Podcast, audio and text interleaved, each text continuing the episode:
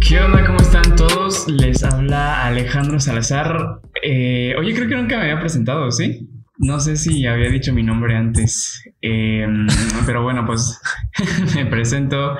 Eh, soy Alejandro Salazar y pues como siempre me acompaña mi compañero y amigo, en lo cual agradezco, Alonso Rodríguez. ¿Qué tal te cayó el puentecito, eh? Pues mira, me cayó bien. La verdad, ya estaba cansado. Y pues me tiré a la cama, me tiré varios días. Pero bien, gracias a Dios. Pues duró, sí estuvo, estuvo larguillo, ¿eh? que ni siquiera sentí que fuera puente. O sea, la neta no lo sentí y ni siquiera me enteré que iba a haber puente hasta el lunes. Así soy distraído. Pues, mira, en esta ocasión quisimos hacer algo diferente. Como ya sabemos, en esta semana fueron días festivos y al Soso y a mí se nos ocurrió preparar un episodio especial para pues, nada más hablar que, uh, de nuestro país, lo bueno, lo malo, que es aquello que nos hace realmente sentirnos orgullosos de ser mexicanos y aquellos aspectos que de pronto nos decepcionan bastante y en los cuales tenemos que seguir trabajando. Eh, más o menos de qué vamos a hablar, de qué vamos a estar hablando, Soso. Mira, yo te voy a hablar sobre un poco del turismo de México, cómo, cómo ha cambiado, cómo ha, se ha implementado un capitalismo de la experiencia. No sé si ya hayas escuchado sobre eso. Y pues algunas tradiciones, ¿no? Que es eh, como la guelaguetza, como eh, el culto a la Santa Muerte y el Día de Muertos. Y pues claramente el 16, bueno, 15 y 16 de septiembre, ¿no? Que por ahí hay preguntas de por qué si el grito de Miguel Hidalgo fue el, fue el 15, digo, el, el 16 porque celebramos el 15, ¿no? Entonces, pues hay unas historias buenas sobre, sobre México. Entonces, vamos a platicarlas, amigos. Esto es diferente. Hoy vengo más tranquilo. Pues sí, precisamente hay, hay, mucho que hablar. Eh, hay mucho que hablar de nuestro país, de, de su gastronomía, eh, de las tradiciones, como bien lo mencionabas, de, de la música, de cómo somos eh, como, pues, como personas, ¿no? La, la, solidaridad que nos caracteriza, que nos caracteriza.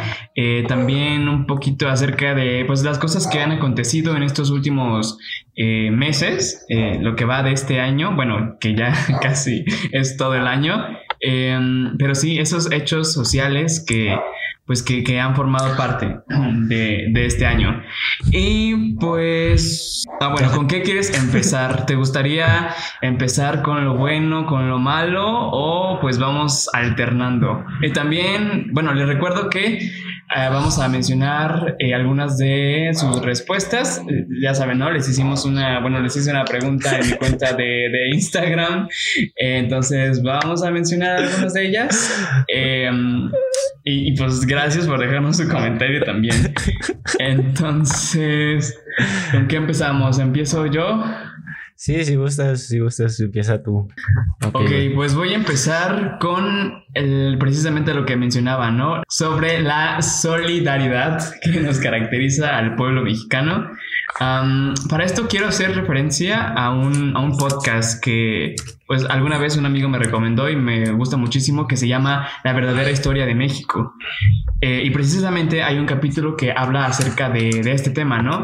de cómo eh, nosotros pues tenemos un inconsciente colectivo que forma parte de pues una característica del pueblo mexicano, ¿no? Entonces pues tiene que ver con nuestra cultura porque eh, no sé, muchas veces sabemos, sabemos compartir lo que tenemos con los demás eh, y lo vemos desde, no sé, las cosas más simples, ¿no? Siempre invitamos pues a echar el taco como así lo a que tomemos una cervecilla, eh, el, oye, préstame 20 pesillos, o sea, cosas simples son los que nos caracterizan como personas y hasta las situaciones más grandes las vemos, ¿no? Como son los desastres naturales, diversas, bueno, sí, lo que se ha presentado, ¿no? En su mayoría terremotos, los sismos, eh, huracanes, em, inundaciones que también han azotado a los a las, a las costas de, de, nuestro país.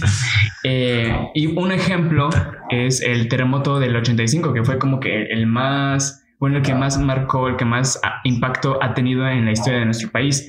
Eh, recordemos que ocurrió el 19 de septiembre de 1985 y tuvo una intensidad de 8.1 grados magnitud en la escala de Richter y con tan solo dos minutos aproximadamente fue capaz de destruir más de 516 mil metros cuadrados urbanos eh, y ojalá lo que causó, según estudios actuales, más de 10 mil muertes. Eh, entonces, pues imagínate toda la magnitud que tuvo este sismo. Eh, también el terremoto de la misma fecha, o sea, el 19 de septiembre, pero del 2007, ajá, 2017, perdón, con epicentro en el límite de Puebla y Morelos, el cual tuvo una magnitud de 7.1 grados. No sé si recuerdes algún otro acontecimiento que, pues haya impactado mucho en, cuestión de desastres naturales en nuestro país. Pues yo recuerdo varios huracanes, ¿no? También que, que por ahí sufrieron, pero ahora sí que tú me digas, que te diga las fechas exactas, no, porque pues últimamente ya casi no, ¿no? Pero también pues ahorita con el COVID, ¿no? Podemos verlo o las tormentas que hubo hace poquito también en el norte del país, pues la gente sí se une, se une cuando es cuando es difícil la situación del país. Sí, ¿no? En el caso de, pues, por ejemplo, los sismos, tenemos al Servicio Sismológico Nacional eh, y pues vemos precisamente cómo las personas siempre nos unimos para sacar adelante eh, los desastres o todo lo que, lo que causan estas... Eh, pues la naturaleza, ¿no? El impacto de la naturaleza, eh, los cuerpos de seguridad, todos los protocolos que se siguen eh, en cualquiera de estas situaciones. Se, representa la empatía y, la ayuda que, tenemos a veces para, pues sí, precisamente sacar adelante y pues ayudarnos como, como personas. Entonces es, es una característica muy importante que tenemos nosotros en México, pero también porque siento que no sé, es como otra, otra cosa de, cultura, ¿no? Que, por ejemplo, que por ejemplo nosotros eh, aquí en México eh, tenemos como formas muy diferentes de relacionarnos con las personas a, por ejemplo, las personas en Estados Unidos, ¿no? Eh, nosotros somos como que muy, muy, pues, cariñosos, se podría decir, muy empáticos eh, con respecto a, otras eh, personas, ¿no? O simplemente porque somos, eh, o sea, no quiere decir que esté como, que esté mal la cultura o cómo, cómo se lleva estas relaciones interpersonales en, en, otros países, sino que pues es diferente, ¿no? Pero yo sí lo siento más así en México, que somos como más calurosos y empáticos con, con las personas en ciertos en cierto sentido, la verdad. Que, o sea, ¿qué más, qué más hay en México de lo que podemos hablar? Esto sin duda es algo, algo bueno, ¿no? Algo que podemos rescatar de, pues, de todo lo que, de todo lo malo que, pasa, que, ha pasado a lo largo de la historia y que sin duda va a seguir pasando. Y que incluso en estos momentos está pasando, ¿no? Ajá, pues ¿no? o sea, Ajá. Ajá, dime. Ah, que a lo mejor pues no toda la gente, pero pues sí la mayoría, pues en cosas pequeñas, ¿no? Y cuando, o sea, no sé, a veces yo siento que, que también el estar todo el tiempo trabajando o estudiando o haciendo cualquier cosa a la que tú te dediques, pues en ese momento a los mexicanos se les olvida un poquito el resto del mundo, ¿no? Eh, una vez escuchaba una persona decir que, bueno, que trabajaba en una oficina y que cuando pasó lo del terremoto y que todos ayudaron, sintió que su vida realmente servía para algo, ¿no?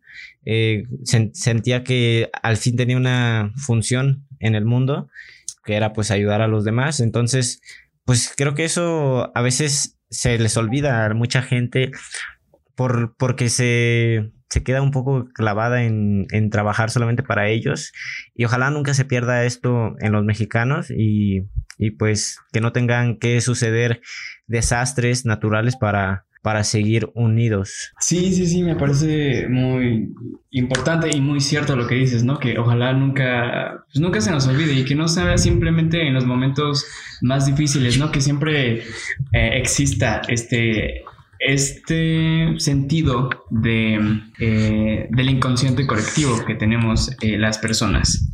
Porque pues mira, también están estas, estas personas, ¿no? Perdón, que ya le llevaron unas cobijas o ropa a, una, a, varias personas y ya de repente no lo hacen hasta el siguiente año o nunca lo vuelven a hacer y solamente lo hacen como eh, para que en ese momento sentirse bien ellos y después ya nunca nunca lo vuelven a hacer, ¿no? Entonces en México todavía, bueno, existen personas así y pues ni qué decir de los políticos, ¿no? Un poco si, ¿por qué tendría que ser la sociedad o la, el resto de las personas los que llevan esos recursos cuando pues hay recursos para, para, para poderles dar, ¿no? A los que realmente los necesitan, ¿no? A los que no tienen una oportunidad cierta.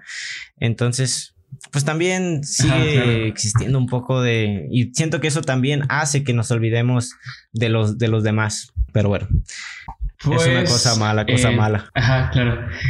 A qué, temas pasamos pues no sé si quieras pasar a otro que tengas tú el que tengo yo del turismo. Vas tú. Voy yo pues bueno vas mira. pues yo no soy una persona que que, que pueda viajar fácilmente, ¿no? Yo, pues, este, me gusta viajar, me gusta conocer, pero pues básicamente en México muchas de las personas que viajan tienen esta idea de que viajar te hace más culto o más o menos así es lo que voy a explicar, ¿no? Lo importante... Y también como que... Ajá. Perdón. Sí, sí, también como que piensan que pues tienes más estatus, ¿no? Porque dicen como, ah, no, pues, pues tú tienes más oportunidades de viajar, ¿no? Entonces se relaciona tanto con, con el culto, como lo mencionabas, y con, con el estatus. Pero ya hay muchas formas, o sea, sí, hay, hay muchas formas de, que, de conocer lugares, pero bueno, no te interrumpo más, da la, bueno, sí, habla de lo que tienes que hablar. Pues ya yo les voy a hablar un poquito de lo que está pasando con el turismo en México y en el mundo, ¿no? Que, pues bueno, eh, yo quiero empezar diciendo que es importante preservar y no acabar con la esencia de los lugares a los que visitamos, a los que queremos ir, porque pues eso es nocivo para, para las personas que viven en ese lugar. Entonces, pues nosotros somos turistas, ¿no? Nosotros siempre estamos en nuestra ciudad y no conocemos realmente la historia de dónde estamos. Eh, por ejemplo, aquí en Querétaro yo conozco muchas personas que de repente vamos al centro y les pregunto que si saben la historia de, de lo que pasó aquí y así y muchos dicen que no. No es que yo sepa todo, pero pues pues a mí me, interesaba mucho eso de chico, ¿no? Eh, desde una vez que fui al, a la noche de leyendas allá en el centro, pues de ahí me empezó a interesar qué pasaba con Querétaro. O sea, no fue como que yo de repente me enseñaran eso y se me queda clavado, sino que... El pues, historiador. Pues, ajá, no, no, pues no, yo, yo no sé mucho, amigos. Este, no, no me crean muchas las cosas que digo tampoco. Pero, pues pertenecemos a un, a un lugar y este, a veces no, no nos damos cuenta de eso y pensamos que no pertenecemos a un lugar y que y no vemos la oportunidad de conocer esos lugares. Eh, sentimos que pertenecemos a otro lugar, como por ejemplo, no sé, hay gente que se siente identificada con que, no, pues mi familia es de Francia, mi familia viene de España y no se siente realmente identificado con el lugar en el que está. Y ese, eso, eso es el deseo que tienen esas personas a conocer otros eh, horizontes, no es tanto el sentido de, de, decir, no, pues yo soy de aquí, es más bien de yo no soy de aquí. Entonces, las personas están eh, enfocadas y se interesan más en, consumir experiencias en vez de conocer otros lugares. Eso es lo que pasa un poco con lo que te decía al principio del podcast de, del capitalismo de la experiencia que ha tenido un éxito muy grande. Entonces, pues no sé si la gente que nos escuche o tú lo haya visto, pero la mayoría de las veces en los lugares ya, pues realmente las cosas que hay ahí ya no son tanto la tradición, sino que se convierte como en un centro comercial, ¿no? Mm, claro, claro. Este, ¿por qué? Pues porque les venden la experiencia. Y obviamente estas experiencias pues no son para todas personas, es para las personas que tengan el dinero suficiente. Em, lo que yo encontré eh, antes de, de entrar a este podcast para para hablar un poquito sobre esto fue sobre, sobre este tema, ¿no? Pero muchos analistas dicen que los ricos tienen experiencias y los pobres tienen vacaciones o viajes. Porque los, pues yo al menos sí, yo sí digo, pues ya, ya son vacaciones, entonces es mi oportunidad de viajar, ¿no? Pero los, bueno, estos analistas dicen que las personas ricas, pues buscan las experiencias más que, más que, pues el viaje. Entonces, eh, pues eh, ponían un ejemplo de Venecia, ¿no? Que era lo que decíamos un poquito, que ya era más bien un, un centro comercial, porque pues ya en ese lugar ya no habitan las personas que son originarias de ahí, la mayoría de las personas que viven ahí, pues son trabajadores que están ahí para complacer la experiencia de las demás personas y siento que esto lo podemos ejemplificar muy parecido con México en San Miguel de Allende, no sé si tú hayas ido ya o... Sí, sí, sí. Entonces, bueno, ya, ya has visto que, que la gente, pues la mayoría de la gente que está ahí en San Miguel de Allende, pues ya casi no, no son muchos, ¿no? No son muchos los que están ahí. Entonces, eso le quita oportunidades a las personas que están ahí porque lo ven solamente como la experiencia de San Miguel de Allende y no lo ven como la ciudad que es, ¿no? La historia que tiene, la, gente que vive ahí todavía tiene que desempeñarse en algo y pues muchas veces las personas que están ahí en San Miguel, San Miguel de Allende, pues lo único que les queda a veces es trabajar ahí para el turismo, sin, sin que no está mal trabajar en el turismo, pero pues a veces hay otras cosas fuera de eso. Entonces, eh, entonces, pues yo, yo pensaba que los, los destinos turísticos se convierten como en una, en una cerveza, en una cerveza o en unos chetos como algo más que puedas que puedas consumir. Entonces la gente piensa que pues viajar es acá genial y es lo que muchos piensan, pero eh, pues lo ven como como la, la cura para su incultura, ¿no? para decir, no, pues yo por, por viajar tengo una vista más profunda de, del mundo, de la humanidad pero pues realmente no, siento que no necesitas viajar para conocer al mundo y también pues está el otro lado, ¿no? Que son estos turistas que no se ven como monstruos, este, como lo estamos diciendo a estas personas que buscan experiencias, hay otras personas como tú lo decías hace rato que, que son personas que saben viajar, ¿no? Que saben lo que es un viaje, lo que se tiene que hacer en un viaje y no, no lo ven tanto como consumo. Pero pues también eh, llega esto de la, de la era digital eh, al turismo, que pues la gente le, le da una pues no sé, un valor más. Eh, no sé cómo explicarte esto, pero pues más o menos te lo voy a explicar. ¿Ya? Este, en el turismo existe como una, una, una, una, ya dije muchas veces una, este, una gama alta y una gama baja. Entonces, pues la gama alta, como en los celulares, ¿no? La gama alta es, pues es, es eso que muy pocos pueden tener y la gama baja, pues a los lugares que cualquiera puede ir, porque por ejemplo, la gente no presume que, que vaya a la ciudad vecina, ¿no? Eh, por ejemplo, aquí ir a San Juan del Río, pues no creo, ajá. Es como la oportunidad que tenían las personas, ¿no? De conocer ciertos lugares o de adquirir ciertas experiencias, ¿no? Como lo mencionabas anteriormente. Ajá, ajá. Bueno, pues la gente no presume ir a San Juan del Río porque, pues, ¿quién, quién, quién lo hace? O sea, hay mucha gente que, bueno, nosotros que estamos aquí en Querétaro y que, pues, a lo mejor alguien nos escucha de fuera, pero San Juan del Río está aquí. Sí, de hecho sí, ¿eh? de San Juan del Río, precisamente. Entonces, o hay gente que va a Celaya y no presume eso, pero cuando va a, a San Miguel Nada más por la cajeta, ¿eh? sí, nada más van por las fresas y se regresan. Este. Ah, no, esos son de Irapuato, perdón. Esos son de Irapuato, de hecho. Este pues la gente presume que fue a la Ciudad de México, acá al Festival Coqueto, que fue a San Miguel de Allende, a, al Grito, que fue a, a, Puerto Vallarta, que fue a Los Cabos, que fue a Cancún, que fue a Chetumal. Entonces eso sería como una gama alta en México, pero una gama baja. Una gama baja serían como estos eh, famosos pueblos mágicos que pues cualquier persona agarra su coche y puede ir, ¿no? Eh, entonces, la gama alta son lugares a, las, a los que no muchas personas pueden ir y la gama baja, pues cualquier persona. Este, entonces, entre más exótico y más extraño, este, es, es, es banalización, ¿no? De, de, este, de este turismo. Entonces, eh, esto es igual con la oferta y la demanda. Entre más demandado sea un lugar, pues más, más barato va a ser. Creo que sí es así, ¿no? esto, Entonces, entre menos, menos puedas ir a esos lugares, por ejemplo, en el mundo, eh, ir a Chernobyl, pues es gama alta, entonces como, como pocos, como pocos van, pues sale más caro. Entonces la gente pues, normalmente busca estos lugares.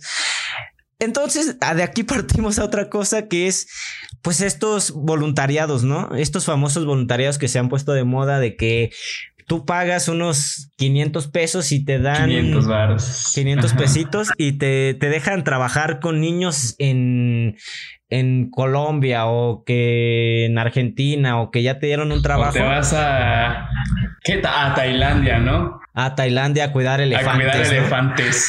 Entonces, pues esto, o sea, se van a otros lugares, la, la gente se va a otros lugares por la experiencia, pensando que va a ayudar a gente allá cuando en México pues también se necesita un chingo de ayuda, ¿no? Claro. Este, este, y se va y sube acá la foto con los niños en África, con el elefante que ya lo bañó, que ya le dio de comer, que ya salvó el Amazonas. Pero pues aquí en México pues, hay un chingo de, de, personas que también no tienen para comer. Entonces, pues a mí se me hace algo curioso esto, ¿no? Entre más extraño sea el sea, sea la festividad, pues... Ajá. O por ejemplo, está esto también que encontré que es el necroturismo que es ir a lugares. el necroturismo es lugares que sufrieron mucho, ¿no? Por ejemplo, Chernobyl ah, es un lugar donde pues explotó un reactor eh, nuclear y pues muchas personas murieron. O los campos de concentración en Alemania, donde pues muchas personas también murieron. Y la gente va ahí como, pues solamente por el morbo, por la experiencia de estar en ese lugar donde se murió mucha gente. Y pues está algo, algo feo, ¿no? Que el principal, o sea, está chido conocer, ¿no? Saber lo que pasó ahí. Pero solamente para ir a presumirlo a redes sociales, con la era digital, con la llegada de estas redes sociales, pues, pues está, está algo enfermito, ¿no? entonces, pues, el del tema del turismo es muy largo, ¿no? Y cómo es, es un, una, algo más para consumir, cómo se ha convertido en algo de consumo.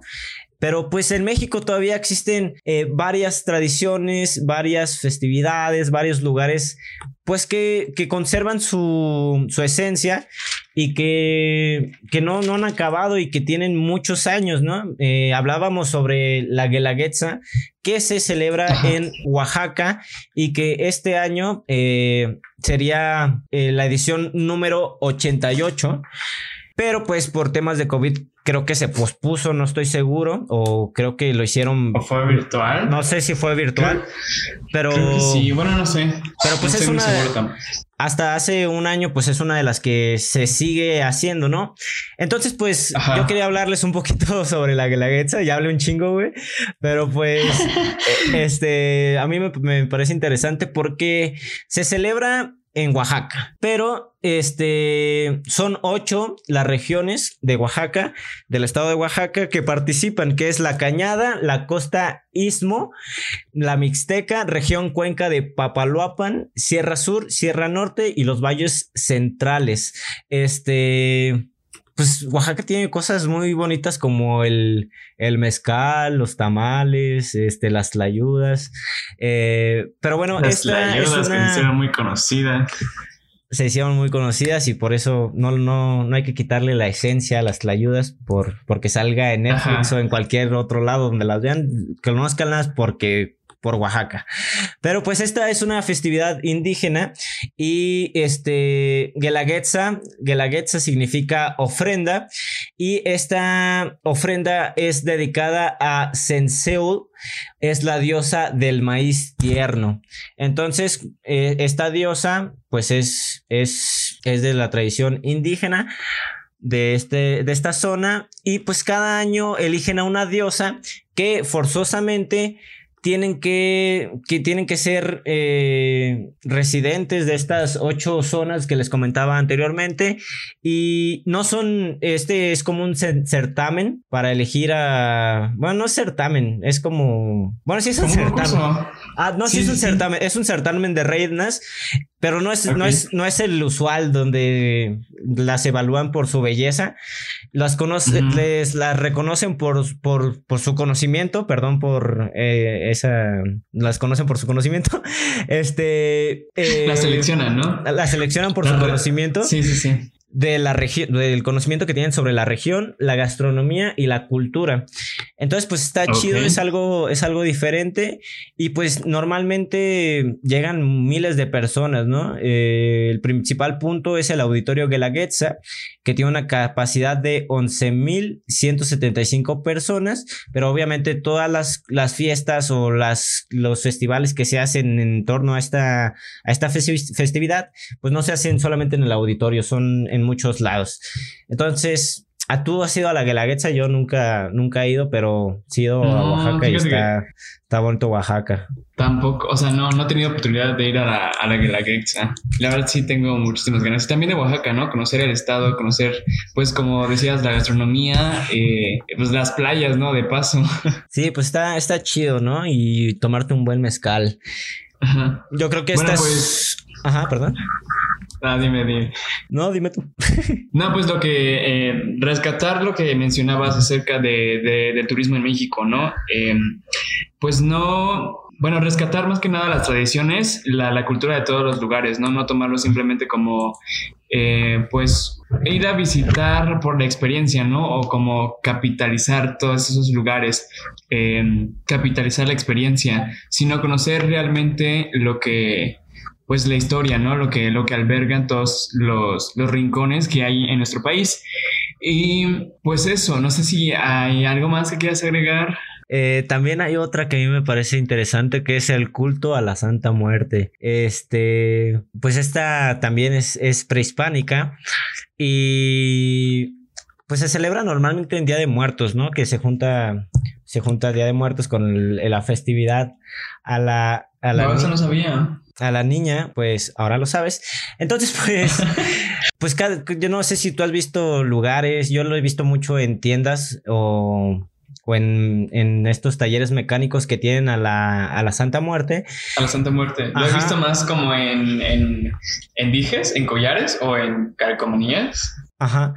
Sí, o Aquí, por ejemplo, en, en, Querétaro hay una, hay una iglesia, ¿no? Bueno, hay un, no sé si llamarla iglesia, pero sí hay como un, un espacio en donde veneran, ¿no? A esa imagen. Sí, es aquí cerquita en Pedro Escobedo. Eh, pues esta tradición es como una combinación del catolicismo y las culturas prehispánicas que tiene pues alrededor de, de 500 años con la llegada de, de los españoles. Entonces, pues esta, esta la Santa Muerte, este culto, pues trae bienestar, paz y armonía y éxito para muchas personas. Este, y también representa, dependiendo del color que tengas tu, tu figura de la Santa Muerte, pues dependiendo del color, lo que, lo que tú quieras, ¿no? Que es un poco como rezarle a un santo para, para esto, bueno, los santos te ayudan dependiendo de lo, que tú necesites en tu vida, pues igual el color de la Santa Muerte que tengas en tu casa. Eh, hay muchos colores, por ejemplo, aquí tengo este, el rojo, que simboliza el color de la sangre que, que recorre nuestro cuerpo y se acumula en el corazón de las emociones. Entonces, si tú quieres, si tú quieres pedirle amor, si tú quieres tener amor, pues los que nos escuchan, pues ya saben, vayan por su, por su figura de la Santa Muerte color rojo. Este, el amarillo, que son para... el, amarillo son para cosas pequeñas, ¿no? Problemas menores. Eh, el, el, dorado es para tranquilidad económica en los negocios y en el hogar. El color ámbar, que yo he visto esta muchas veces, que es para la rehabilitación de personas con problemas de drogas y de alcohol. Ok. Eh, y pues también hay mucha, bueno, lo relacionan mucho con el narcotráfico, estas, este culto, pero hay que recordar que viene desde tiempos prehispánicos. Entonces, por eso es importante para México y por eso pensaba que era importante que la conocieran, que se perdiera un poco este, pues no sé, la gente, siento que la gente le tiene mucho miedo. Pero pues es simplemente, es una simple, es un culto más, ¿no? Y hay que respetarlo, no hay que tenerle miedo, más bien hay que conocer. Y por último, porque... las creencias. Ajá. Sí, todas las creencias son, son muy importantes y deben de respetarse. Eh, como ya me alargué un chingo y Alejandro ya me está cortando, pues nada más les voy a hablar. Esta semana fue... Ya nos están diciendo acá en, cabina que ya córtale, güey. Que ya me mamé, ya me todo el programa. Este... No, ya. pues esta semana fue el 15 de septiembre. Yo les traía esta... Pues mucha gente sigue creyendo que... Que, que Porfirio Díaz fue quien hizo que se celebrara el 15 por su cumpleaños, ¿no? Que se celebrar, porque el, el 16 fue el grito, ¿no? El levantamiento de, de Miguel Hidalgo contra el mal gobierno. Fue el, eh, el, a las 5 de la madrugada, el 16 de septiembre de 1810. Y mucha gente piensa que Porfirio Díaz fue quien dijo que, que que tenía que coincidir, ¿no? O sea, lo, cambió el 15 para que celebraran su cumpleaños, pero pues esto, esto no es cierto, ¿no? Eh, ah, Solamente voy a decir porque, pues, como dije, ya me alargué un chingo. Pues, pues la gente, la gente del 1840, eh, pues ya habían pasado 19 años de que terminó la guerra de independencia. Entonces, pues la gente hacía verbenas para pues para celebrar, ¿no? Esta fiesta. Y lo hacía con serenatas, eh, bandas de música, fuegos artificiales y fuego de salvas de artillería, que todo esto pues es un poco de lo que seguimos haciendo estos años y incluso este año a pesar del COVID un chingo de gente pues contrató su mariachi, su banda y se fue a empedar. Entonces pues ese es el mito del 16 de septiembre, bueno del 15 y 16 de septiembre, pero pues realmente no es tan, bueno pues es un mito, ¿eh? No es cierto. Pero pues... Está chido, ¿no? Está chido que... También para que... Ajá, perdón para que se den una vuelta, como al inicio, al inicio lo mencionaba, el, podcast de la verdadera historia de México, creo que también cuentan un poco acerca de, pues, de esta fecha, ¿no? Del 15 y el 16 de septiembre y que pues, todo lo que, lo que pasó. Así es, así es. Entonces, pues por eso celebramos el 15, pues porque un chingo de gente empezó a, a salir, a pistear, a bailar, a cantar el 15 y la siguió hasta el 16. y pues la gente la sigue, la sigue siguiendo. Pero pues ya es todo lo que tengo yo sobre. Eso, sí, pues mira, les valió madres. Yo sí un chingo de gente acá. acá yo también, ¿eh? Yo también conocí muchas, o sea, muchas casos de, personas que pues, sí les valió madre, pero pues, pues bueno. No, pues, bueno. Pues bueno, esa fue mi participación y ya se acabó el podcast. Este. No, no es cierto. Pues yo todo lo que les puedo decir sobre el turismo, sobre tradiciones, sobre mitos, sobre la guelaguetza. Y pues no sé si tú quieras decir otra cosa, güey. Sí, pues eh, parte de, eh, bueno, más bien, lo que forma parte de, pues, de, nuestro país, ¿no? De, nuestra cultura, estas tradiciones que, bueno, precisamente yo no esperábamos que habláramos de, del culto a la muerte, pero es muy interesante conocerlo porque pues también, eh, pues forma parte, ¿no? De nuestro país y como lo decías, no, no, no tiene nada de malo. Eh, todas las creencias son respetables y pues, simplemente se deben de, de conocer. Eh, iba a decir otra cosa, pero se me fue. Era lo de... Ajá, ah, no, ya me acordé. Que lo tomamos como un tabú todo esto del culto a la muerte y pues muchas cosas. Pero pues ya hablamos un poquillo acerca de, de pues, cosas, digamos, entre comillas, buenas eh, de que hay en nuestro país. Pero ahora eh, yo también quisiera presentar algo de lo malo eh, que predomina aún en nuestra sociedad mexicana y que es el patriarcado. Este, podríamos no ser eh, los expertos en este tema, pero pues ya saben, ¿no? Siempre tratamos de buscar los datos y de investigar. Pues Sí, resulta que hay un sistema de dominación, ¿no? En el que las mujeres sufren, y no solo las mujeres, sino también miembros de la comunidad LGBT y hasta los mismos hombres. Ajá, hasta los mismos hombres. Lo podemos explicar también mediante el concepto de pues, la masculinidad hegemónica, que propone explicar cómo y por qué los hombres mantienen los roles sociales dominantes sobre las mujeres y otras identidades de género que se perciben como femeninos. O sea, por eso es que también la comunidad LGBT sufre este, pues este problema social. Y mm, no sé si has percibido esto en, pues, en nuestra sociedad, ¿no? este es un problema que obviamente desata violencia de género y por eso los feminicidios.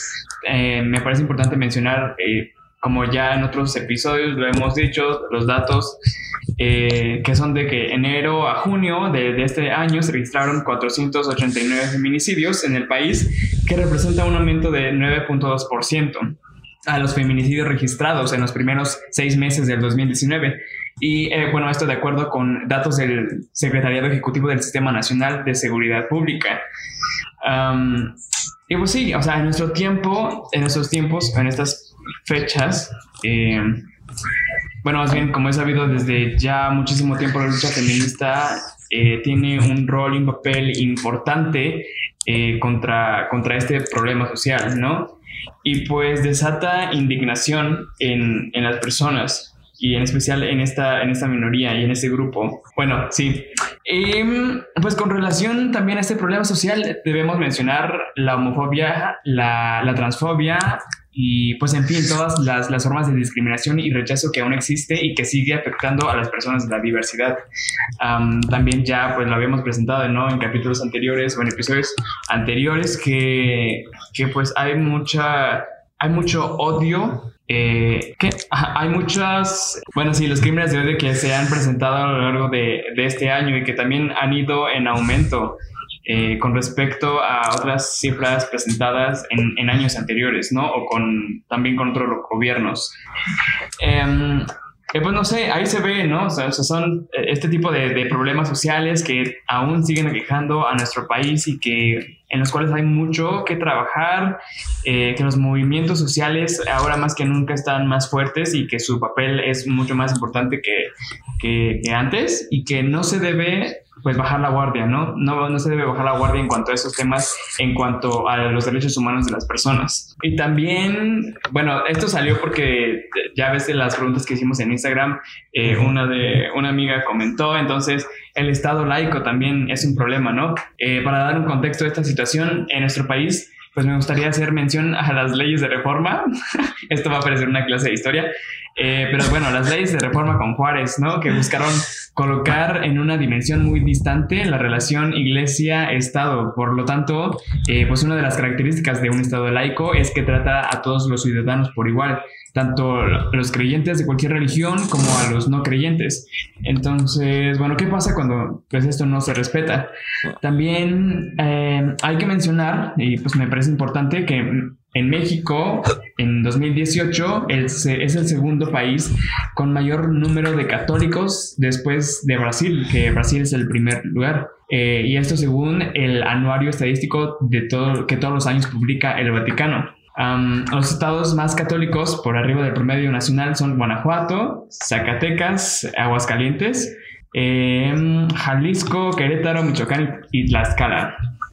Eh, y bueno, esto claramente es un problema en el sentido en que influye en la vida, en la vida pública y bueno, también política, porque es un sistema de dominación de creencias.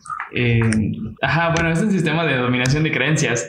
Y pues, ¿qué pasa cuando se meten al, al ámbito político? Pues hay, hay, hay muchos problemas, ¿no? Por eso también existe un hartazgo en los movimientos sociales que pues simplemente dicen que dejen de meter sus creencias y dogmas religiosos en la vida pública y política, que no solo que solo divide más a la sociedad y crean discursos de odio que atentan contra la vida digna de las personas. Pues, o sea, por ejemplo, yo también, yo me he dado cuenta aún en la actualidad y, y qué hueva que los mandatarios también religiosos siguen esparciendo este discurso, ¿no? De lo que es correcto, o sea, de lo o no sé, lo que es moral, ajá, de lo que es moral a lo que no es correcto. Y claro, yo pues entiendo que se apegan mucho a lo que dice pues la Biblia, ¿no? O lo que manda su religión. Pero lo que ya no es correcto es cuando mandatarios políticos retoman esos discursos para sus asuntos, para los asuntos sociales. Por ejemplo, la aprobación de leyes, el matrimonio igualitario, etc. y por eso la creación de movimientos como el Frente Nacional por la Familia, que con mis hijos no te metas, que siempre están como eh, en contra, en contra de, pues de, digamos, un progreso, ¿no? O que se cambie, que se cambie este tipo de, de actitudes en la sociedad. ¿Sigues ahí, Soso? Sí, aquí, sí, te estaba escuchando, bro. Ok, ok.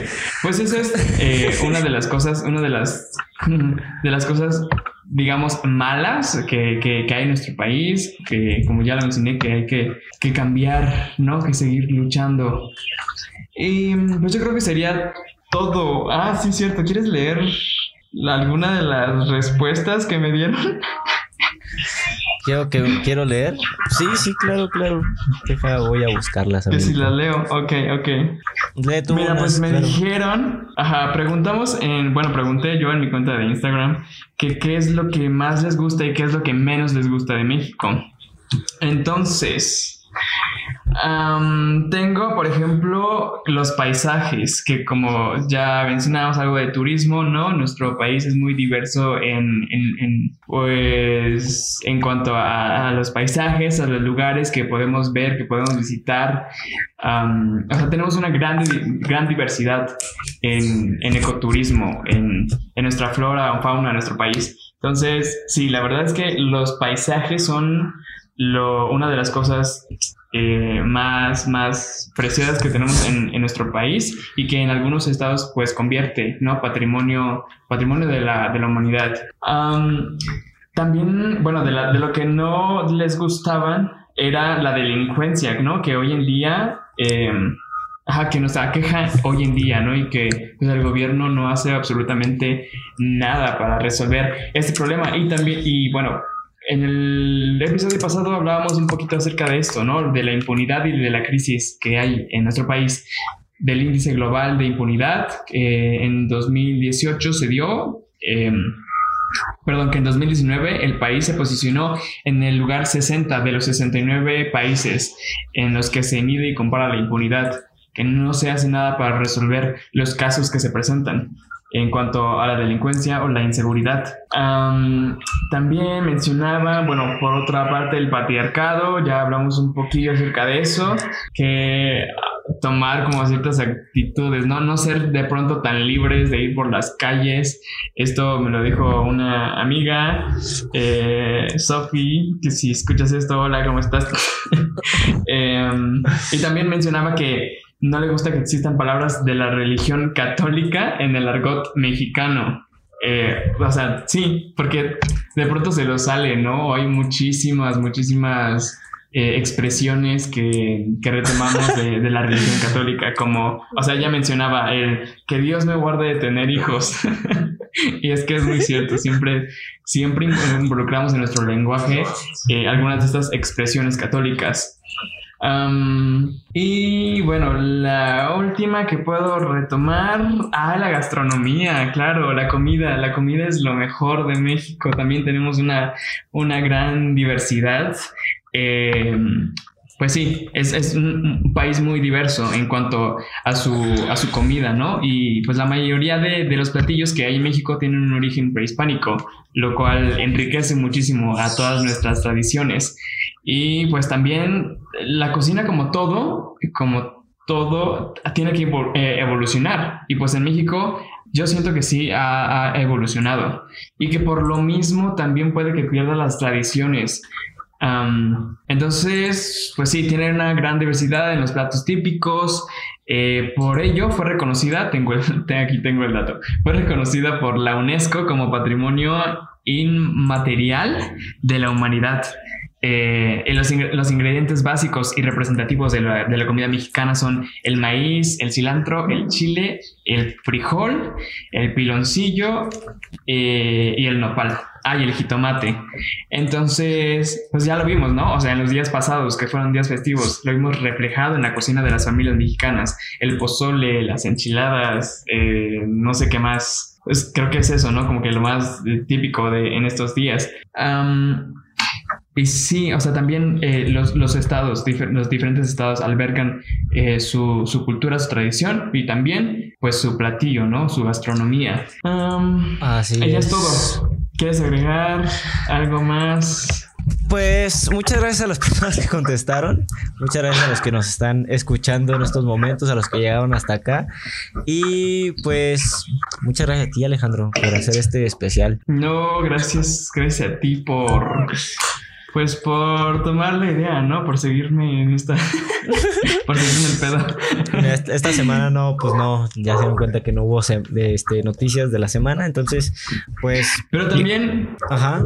Bueno, sí, es que hay muchísimos más temas, ¿no? Y podríamos pasarnos aquí toda, este, pues muchísimo más tiempo platicando acerca de, nuestro país. Por, o sea, se nos pasaron, por ejemplo. Ajá. Ah, dime, dime.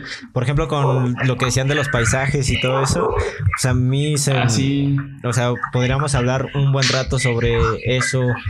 Pero pues no, pues si me, me, tomé mucho tiempo en explicar lo otro, pues es un pedote, ¿no?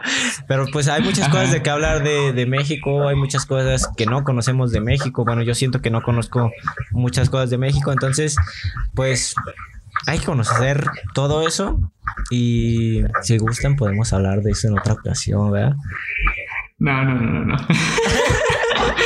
Bueno, es que, por ejemplo, también, eh, pues hablar de, de, la música, del cine que hay en nuestro país, eh, no sé, bueno, sí, como tú lo mencionabas, ¿no? Hablar de, de, pues, del turismo, pero no tanto como, pues, no sé, hablar de los lugares más que, más que estadísticas o cosas así. Pero sí, o sea, hay muchísimas cosas que podemos, eh, que podemos sacar y pues nada, pues mm, sí, eso es todo, ¿no? Em, quedarnos, o más bien como aprender eh, de, lo bueno y lo malo que, hay en nuestro país, ¿no? Reconocer que, que, sí hay cosas por las cuales sentirnos orgullosos, porque pues también se daban este, este debate, ¿no? De que si hay algo que celebrar o si realmente no debemos eh, celebrar por nada, pero pues sí, darnos cuenta que de pronto sí hay algunas cosas eh, de las cuales celebrar y también que hay muchas cosas que debemos cambiar, que debemos seguir trabajando para pues Ajá, tener un progreso social. Y pues eso ha sido todo. Eh, Soso, gracias otra vez nuevamente por, por acompañarme y a todos que nos escuchan. Y nada, nos vemos a la próxima. Bye, bye, bye. Bye.